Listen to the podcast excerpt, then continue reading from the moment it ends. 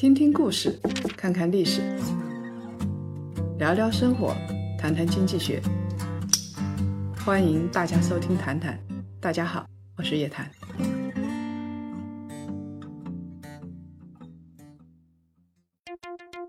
今天要跟大家讲讲一家公司，一家曾经是龙头的文化娱乐公司。我们怎么投资影视行业？这家公司怎么从行业的龙头，现在到了很悲惨的境地，借七个亿都要抵押上自己未来的五年？What？我们今天说的这家公司是华谊兄弟。华谊曾经的核心竞争力到底是什么？他们天价签约了头部的导演和明星，来提升公司的估值，利用股价上升，在资本市场质押股权进行对赌。然后拿着鞭子抽着导演和演员一起完成对赌，这种商业模式曾经是很盛行的。一家公司的成败取决于这几个签约的导演和演员，不确定性就大大上升。最近几年啊，导演和明星突发事件、突发的丑闻就特别多，像吴秀波、范冰冰这些。那么最好的方式到底是什么呢？用工业化的模式来造星，从素人开始培养。一培养就培养一大堆小花小鲜肉，在大量的培训生里边，让少数的明星脱颖而出，从或然率里边获取必然的预期，这样的模式是更为可靠的。我们投资这样的娱乐公司，心里也有点底。华谊进行了金融运作，而且用导演的名义，股市、房地产双管齐下。在股票市场上，华谊运作收购了冯小刚、张国立这些人的公司。因为华谊贺岁片和冯小刚是绑在一起的，王中军呢就整个的收购了冯小刚的 IP，花了十点五亿人民币。当时收购的时候，冯小刚也不是空着手进来的，他是有业绩对赌的。二零一五年十一月，华谊兄弟宣布收购冯小刚旗下的公司。浙江东阳美拉传媒有限公司百分之七十的股权，交易完成了以后，冯小刚一次性的得到现金付款十点三五亿元人民币。当时啊，冯小刚的东阳美拉是承诺的，二零一六年税后的净利润不低于人民币一个亿。从二零一七年开始，每个年度的业绩目标的净利润要增长百分之十五。如果业绩不达标怎么办？完不成对赌怎么办？冯小刚就用现金来补足这一笔差额。华谊收购冯小刚在市场上是一直被诟病、一直被质疑的，因为它溢价了十万倍。华谊收购东阳美拉，东阳美拉没有资产，还有负债，而且成立不久。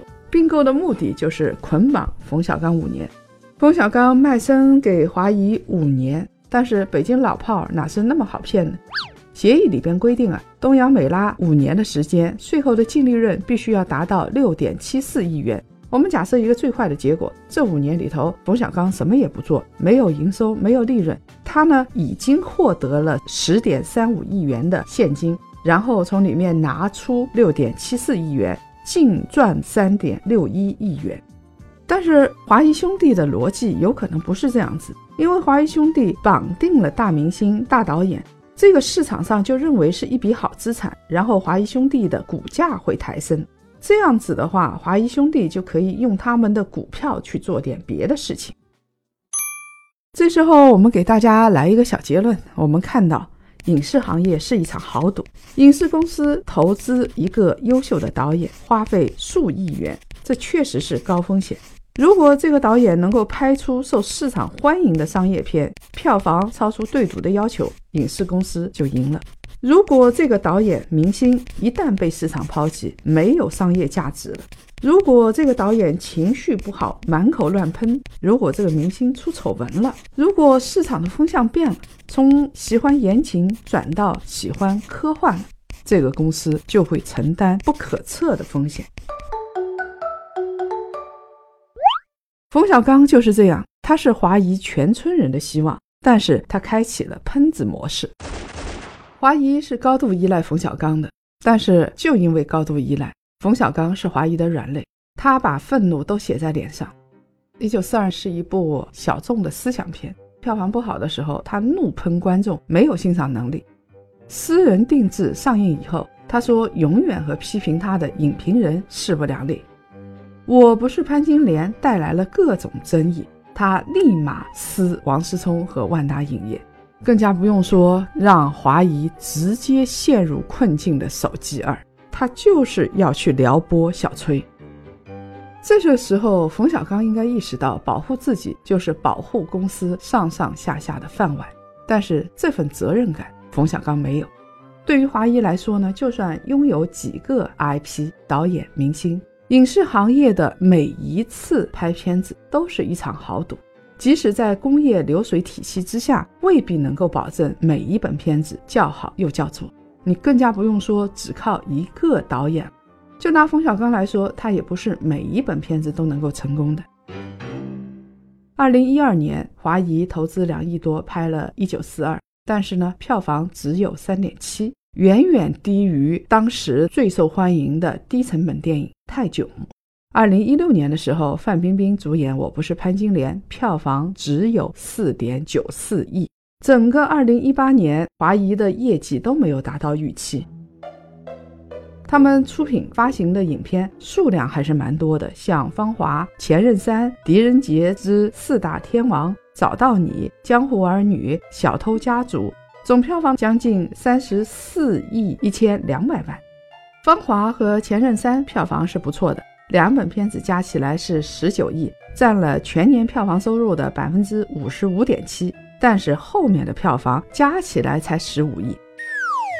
每一本电影的票房不到一点七亿，这说明观众已经对华谊流水线上生产出来的电影不买账了。就在这个时候，华谊的老对手光线传媒，他们立誓要做中国第一的电影公司，培养一大批新导演，签约一百个年轻艺人，拍一大批片子，打造中国最大的内容生态链。投资了几十家上下游的公司，拍各种类型的新电影，而且有各种技术加持。这些新导演、新演员，他形成了一个态势，有一大群，就像猛虎下山一样，成本又很低，老电影公司就支撑不住了。这个时候，我们给大家下个结论：华谊呢是过度的依赖冯小刚、范冰冰了。他要让冯小刚和范冰冰不断的保持热度，没有任何风险，事实上是做不到的。高风险，万一换来低效益，华谊日子就很难过了。现在就是这样，在冯小刚这棵大树下，其他新导演很难成长出来。关注微信公众号“夜谈财经”，在即将上线的《谈书三》节目中收听完整版音频。